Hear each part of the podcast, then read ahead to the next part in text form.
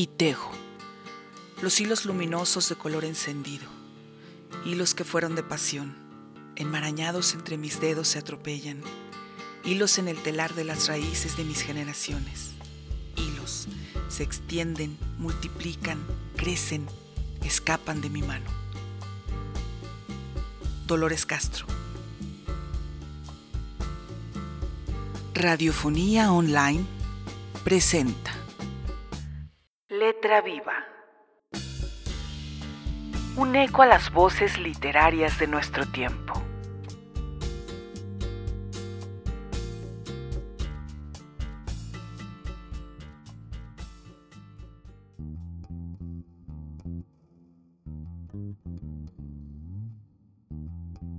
Amables escuchas de Letra Viva, qué gusto saludarles nuevamente.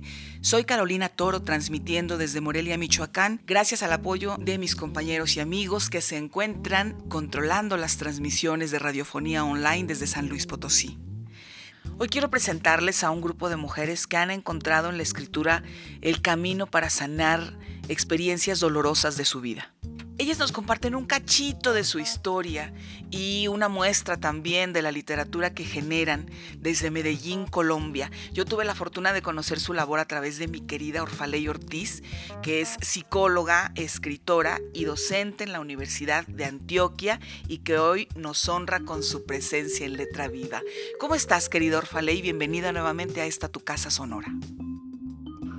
Muchas gracias Carolina por la invitación a tu programa. Siempre es un placer compartir contigo aquí y un honor. Muchas gracias.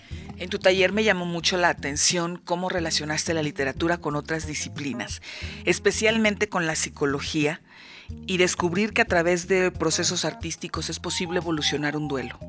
Y después conocí la existencia de este maravilloso proyecto. ¿Nos puedes contar en qué consiste y cómo llegaste a él? Contar, leer y escribir con voz es un colectivo de mujeres que padecieron violencias distintas, algunas de ellas en el marco del conflicto armado, y que se han unido en torno a la escritura luego de que se encontraron en algunos procesos psicosociales que desarrolla el Estado. El colectivo se reúne periódicamente, comparten sus experiencias de vida, pero también las piezas escritas en relación con distintos asuntos, sus dolores, duelos, pérdidas, pero también eh, aquello que escriben sobre los procesos para superar lo acontecido. Llegué a este proceso porque como psicóloga y escritora he buscado hacer un puente entre ambos oficios. En el grupo de investigación Psicología Social y Subjetividades al que pertenezco, y que es del Departamento de Psicología de la Universidad de Antioquia, empecé a indagar con otros docentes investigadores eh, sobre los efectos de la escritura eh, con grupos que hacen procesos, eh, sobre todo pues grupos de personas víctimas que hacen procesos de escritura. Empezamos a escuchar algunas experiencias que hablaban de lo reparador de la escritura quisimos investigar un poco sobre eso.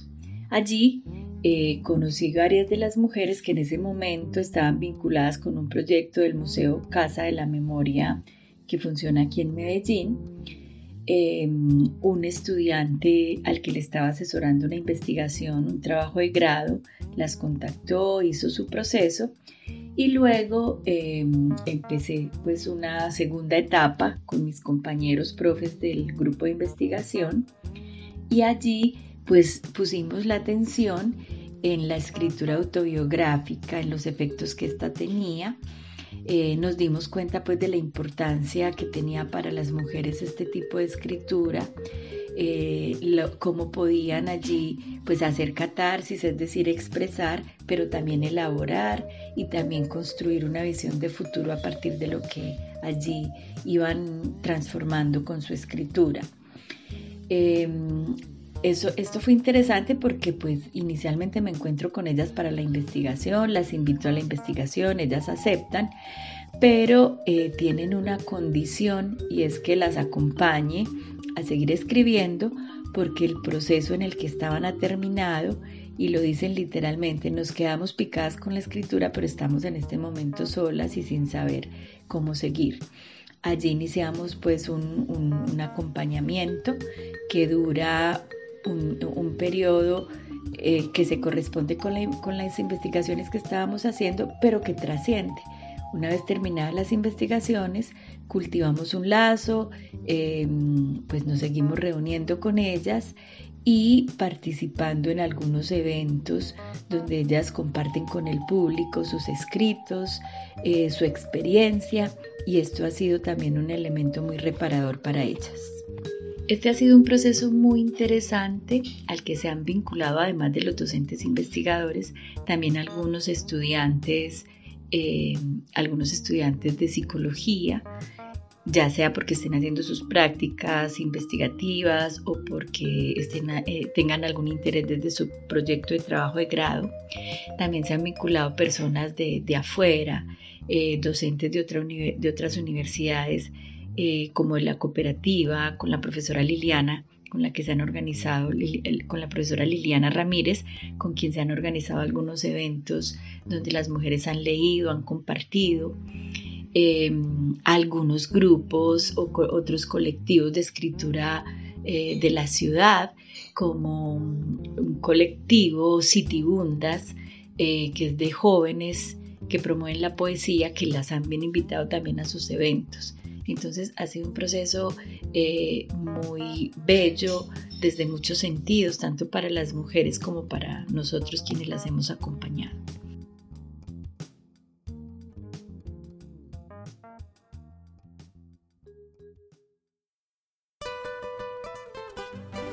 Mi nombre es Rosalba de Jesús Usma Patiño.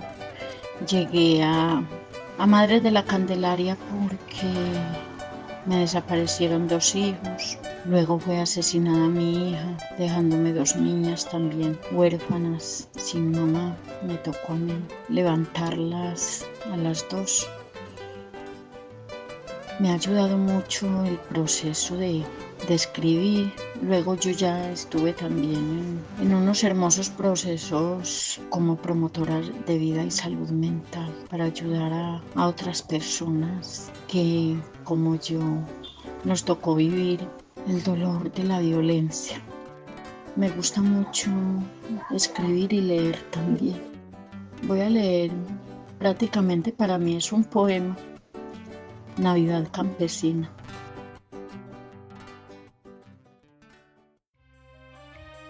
Anheladas navidades, ¿cómo olvidar esos hermosos recuerdos de la Navidad campesina? Desde que mi memoria registra estas, en las que no veía la hora que llegaran mis tíos con los regalos para todos los niños de la vereda.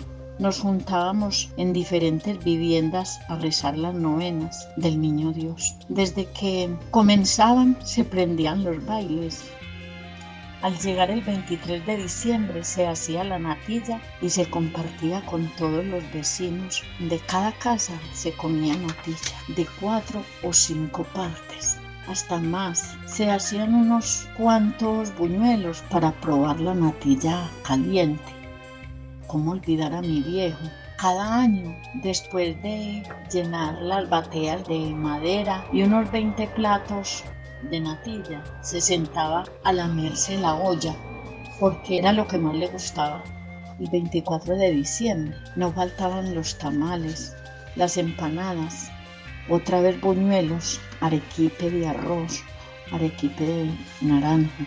En la tarde nos vestían con las baticas de colores vivos y chancletas de caucho, también de colores y a esperar que llegara la hora de la novena para presenciar la maravillosa hora del nacimiento del niño Dios.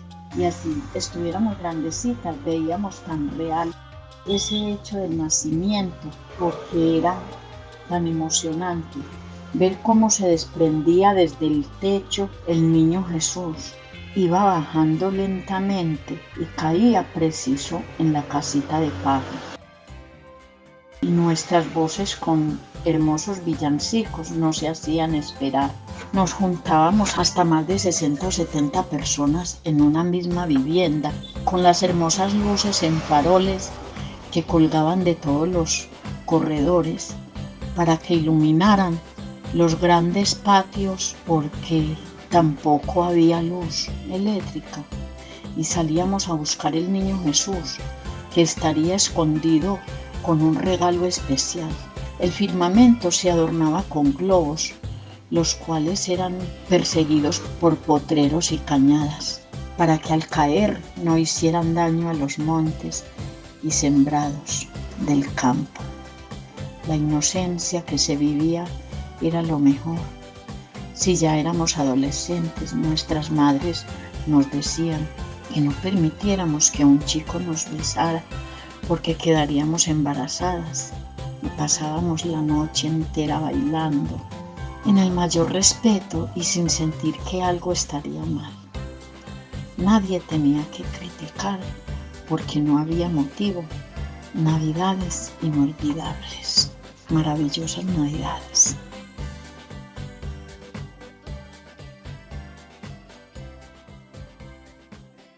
Cierra los ojos y escucha. Letra viva.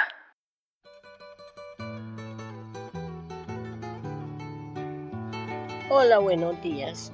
Mi nombre es Rosalba María Cabrela, soy paisa. Vengo del municipio, un municipio llamado Caicedo, Antioquia. Tengo muchos, muchos años aquí en Medellín. Cuando era muy joven también viví aquí en la ciudad, más que más que todo por mi salud. Después cuando me vi ya con hijos, cuando supe realmente, digamos, cómo era la vida, me vi obligada a venirme, no porque me obligaran, pero me sentía incapaz, de pronto soy muy cobarde, no lo sé, de ver mi pueblo destruido, los comentarios, que ya la guerrilla se entró, que atacaron, que asesinaron a mí no me gusta eso.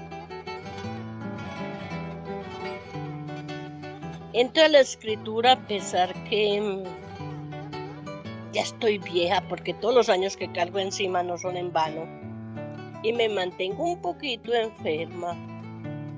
Para mí ha sido algo más maravilloso porque cuando tengo problemas me siento como, como ahogada, no soy capaz de salir a hablar con nadie ni llamar a nadie sino que simplemente cojo y escribo. Y para mí escribir, yo siento como que mi alma se vacía.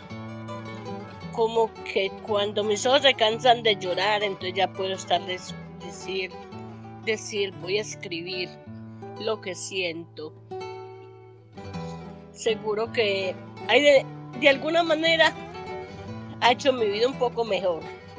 O un poco, no mucho mejor porque soy feliz cuando estoy sola compartiendo mis escritos conmigo misma, aunque se preguntarán, ¿cómo hace usted para compartir con usted misma? Porque por mi forma de ser no es que sea muy amistosa, pero cuando leo encuentro los errores, digo, ¿será que esa palabra sí fue así? O me aterra cuando escribo las burras, que hay veces escribo porque me equivoco pero soy muy feliz a mi manera, soy como aquella niña, esa que por la noche le leía a su padre, me siento así.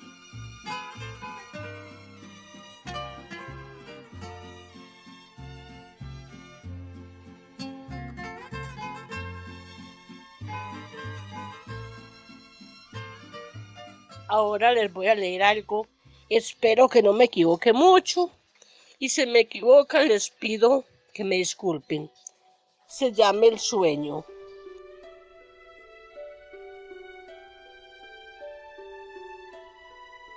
Aquí estoy tratando de arañar la vida para poder sacarle un poco de felicidad a la vida que tengo o de amor que más da.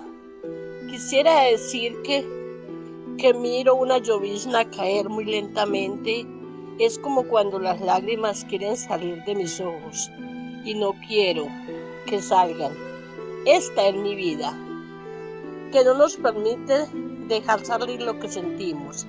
Sigue cayendo esa llovizna ya un poco más fuerte, pero siento una sensación de bienestar.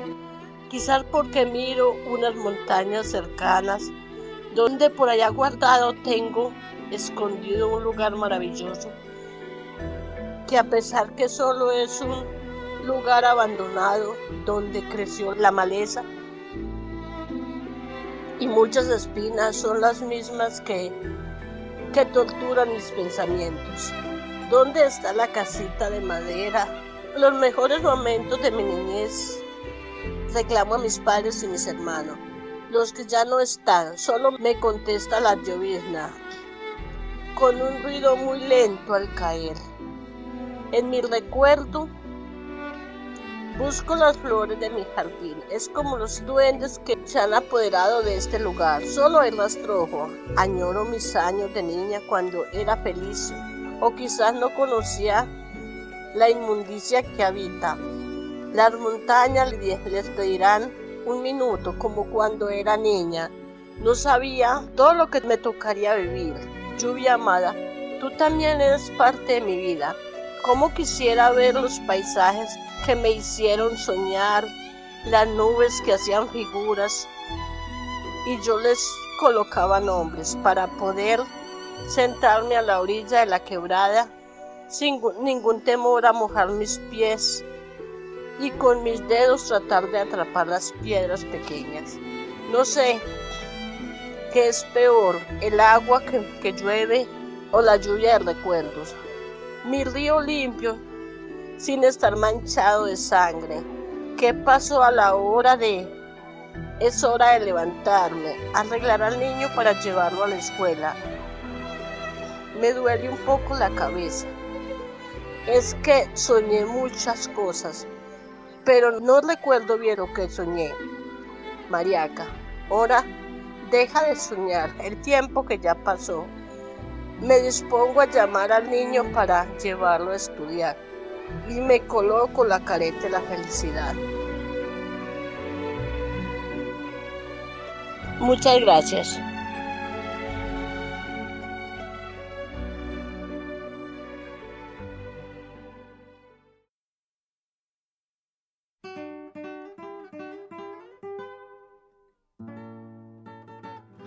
Nombre es Mariluz López Senado. Eh, amo a mi familia, a los animales al ser humano.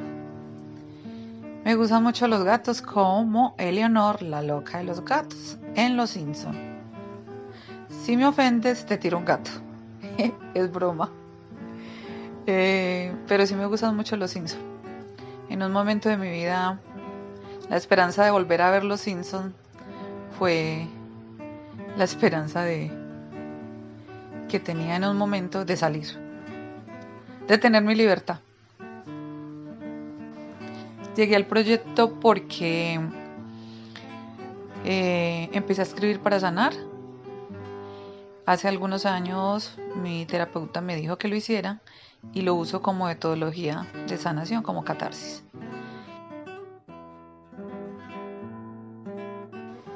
Nunca había escrito y yo empecé a escribir a sacar el dolor, pero no sabía que se iba a transformar en como en esa plataforma para para hacer poesía, cuento, relato, porque tampoco conocía los géneros de la escritura. Y fue muy liberador. Algo que nació en la intimidad, en medio de lágrimas, se convirtió en, en ese puente para darle voz también a otras víctimas del conflicto armado en Colombia. La verdad, para empezar a escribir, yo empecé a escribir en un cuaderno de los Simpsons. Eh, y ya lo fui, ya lo pasaba a un computador o a un celular.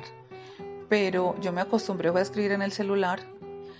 Hice mi primer libro, el primer libro no colectivo, sino Alzo mi voz, lo hice en mi celular, porque yo no tenía computador. Pero después me conseguí un computador y ya era un monstruo grande que me quería comer y sigo escribiendo en el celular. Estoy escribiendo mi segundo libro que se va a llamar La guerra me hizo puta porque es mi historia de vida de todas esas mujeres que me han habitado y de las que yo aprendo constantemente y agradezco a la vida.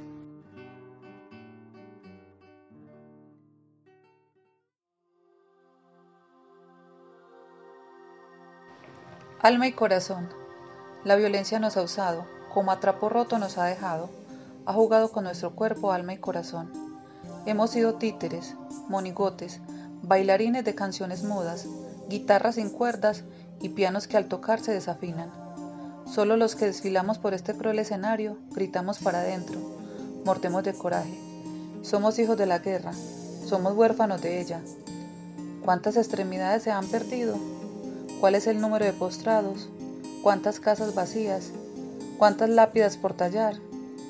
¿Cuántas jaulas tienes llenas de aquellos que nacieron libres? ¿A cuántas mujeres vas a profanar?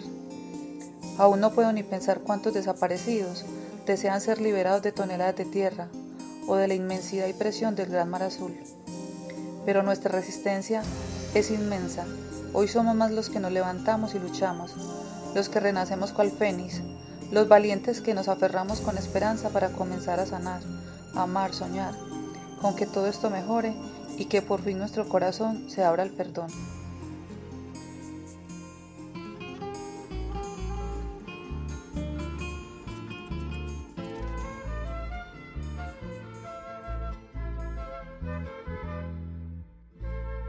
Soy Adiela Peña de la ciudad de Medellín.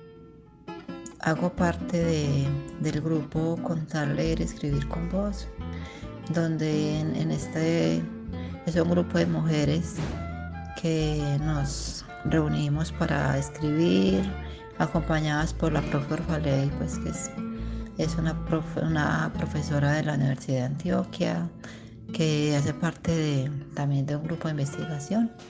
Entonces nos reunimos periódicamente para escribir, para hacer textos, para hablar de lo sucedido, de los hechos de violencia que nos pasaron, de tantas cosas que sufrimos pues como en el pasado y, que no habíamos sido capaces como de afrontarlo. Entonces lo escribimos, lo leemos, lo compartimos.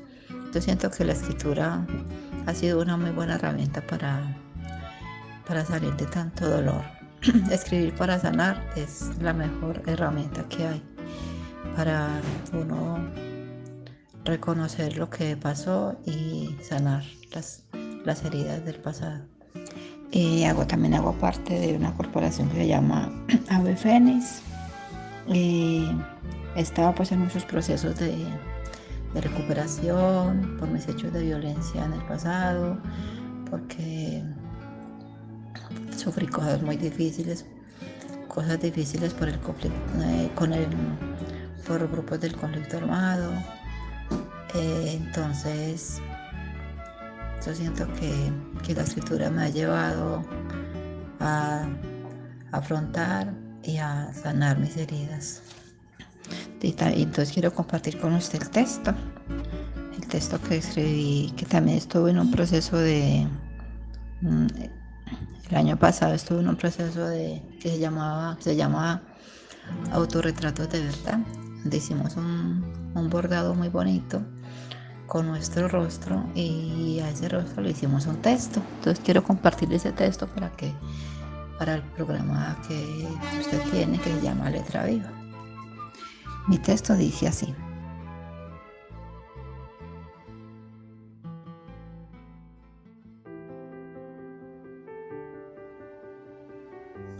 Mi verdad es un pasado, una noche de oscuridad, donde solo hubo crueldad y dolor. Mi verdad soy yo, la mujer que después de un tiempo se levanta de las cenizas y empieza poco a poco a empoderarse del amor por ella misma y va recogiendo esos sentimientos y emociones que por muchos años quedaron ocultos en el subconsciente, pues tenerlos allí dolían menos. Luego esas emociones y sentimientos se van reconstruyendo y transformando en oportunidades de vida. Hoy alzo mi voz para hablar y escribir de lo que pasó, sin temor a sentirme avergonzada y de esta manera ser testimonio de muchas mujeres que aún siguen en silencio o peor aún que han sido silenciadas. Los recuerdos siguen en mi memoria, el dolor muchas veces divaga en mi mente, pero sigo pie, sigo en pie más fuerte que nunca y tejiendo día a día mis alas.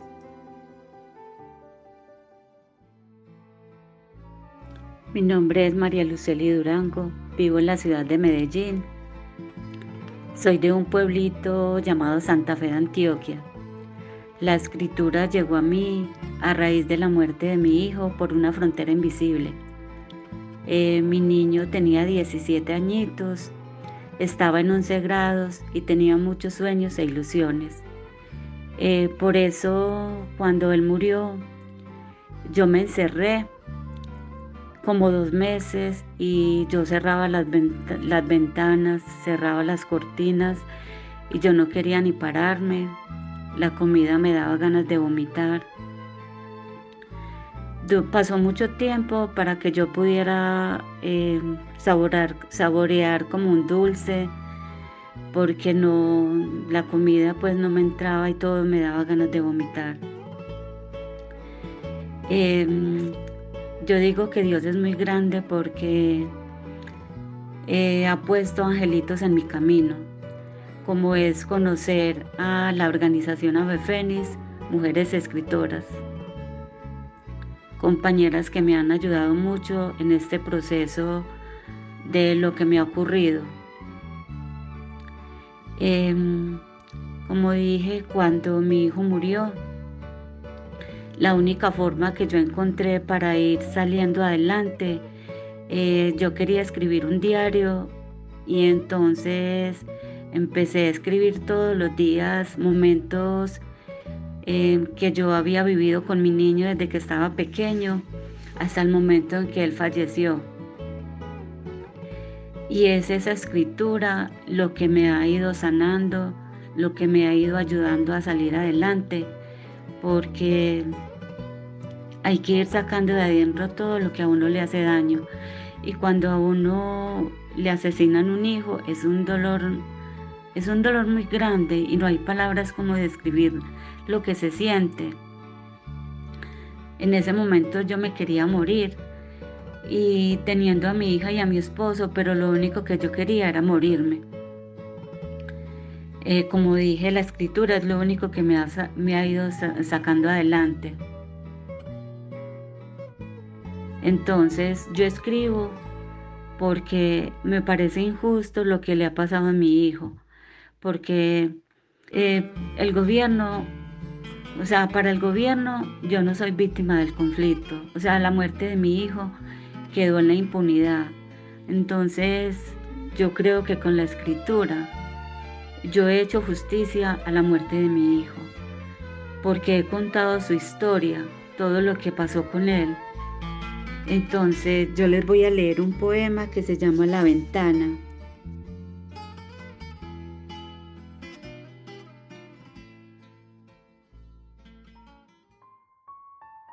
Cuando el paisaje desaparece, la memoria duele. Sola en mi habitación, dolor, tristeza, ausencia que me hunde en agonía. Veo una mujer con su rostro, con su traje, con su gesto, con casi nada. En su libro Hojas secas como separadores, observa sus recuerdos que son como punzadas en el corazón. Piensa en voz alta, cómo anhela mi ser volver a ver su sonrisa.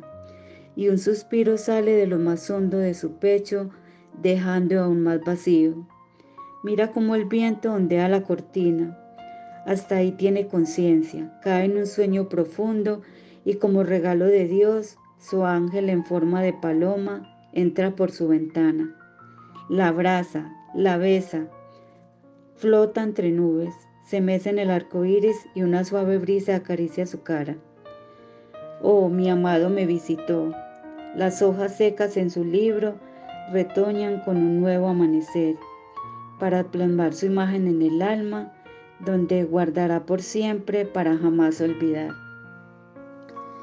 Este poema lo hice eh, por consejo de una de las compañeras de escritura porque yo esa ventana mm, yo no la podía abrir, porque por ahí subía mi niño cuando venía del colegio, entonces eh, cuando él se iba yo me paraba en la ventana a mirar cuando se iba. Y a veces cuando llegaba yo estaba ahí mirando, entonces esa ventana para mí era un tormento yo abrir esa ventana. Y a raíz de este escrito he ido sanando un poco ella ha abierto esa ventana. Eh, quisiera leerles también otro poema que se llama La montaña. Hermoso día, sol, sol radiante y esplendoroso que cala hasta los huesos. Aves se mecen tranquilamente en el firmamento y parece no importarles el dolor que me embarga. El camino escarpado se observa polvoriento como si ardiera. Envidia siento de la montaña por abrazar y acunar tu cuerpo inerte, cegado por las balas de aquel malvado ser. Esa noche de angustia y de zozobra, te miraba como intuyendo lo que querías decirme. Tu hijo está en mis brazos, ven a buscarlo. Mi corazón triste y adolorido no aceptaba que su hermoso príncipe yaciera en aquel lugar, aquella que te conocía desde niño, que en sus prados te vio juguetear, elevar cometas, saltar, correr, esa a la que fotografiaste en un atardecer. Fue testigo de su vuelo a lo más hermoso e infinito de esa inmensidad de amor y plenitud. Ahora espero el momento para ir tras las huellas de mi amado a su calvario, para agradecerte y sembrar una vida en honor a la que se extinguió es otro de los poemas que también me ha ayudado mucho para abrir esas cortinas que no me dejaban ni asomarme al balcón también, porque fue enfrente de, mi casa donde está la montaña, donde asesinaron a mi niño. Y la que él muchas veces, em, él, se mira, él miraba esa montaña y me decía, mami, mira cómo está el lindo el atardecer y un día le tomó una fotografía. Entonces para mí ha sido eh, una sanación porque yo ya puedo salir a ese balcón y mirar a esa montaña ya sin tanta tristeza. Em, bueno, una feliz, un feliz día y muchas gracias.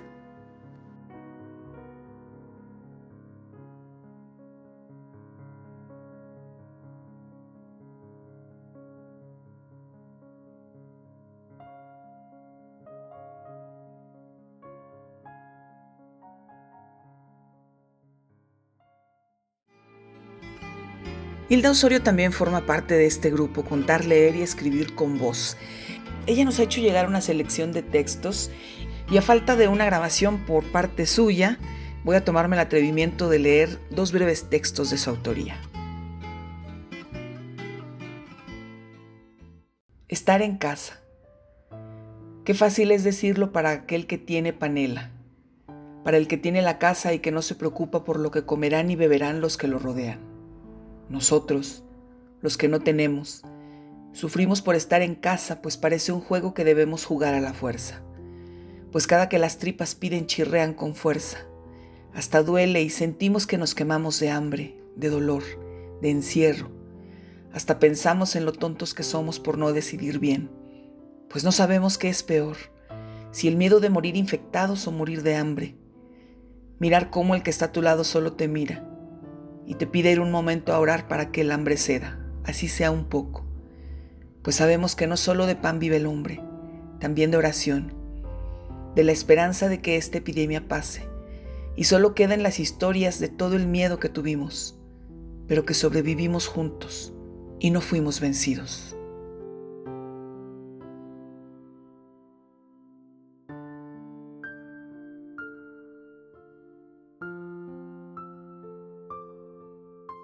¿Qué significa el bordado de un grupo de profesores y mujeres de diferentes partes de Medellín, que un día fueron invitadas para hacer un autorretrato de sí mismas, donde con el bordado estresan y dialogando cuentan sus propias historias, de un pasado doloroso que las golpeó con mucha violencia, pero que por tal motivo se volvieron más fuertes. Son mujeres resilientes y muy empoderadas. Oye, con estos bordados también aprendemos que la verdad en un ser humano es más fuerte que cualquier fusil, pues la verdad que una persona lleva en el alma es la honestidad.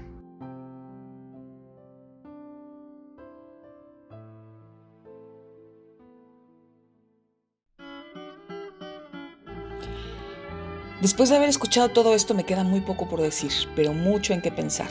Les invito a hacer lo mismo. Gracias, profesor Valey y gracias infinitas al grupo Contar, Leer y Escribir con Voz que nos acompañó esta tarde. Soy Carolina Toro. Hasta pronto.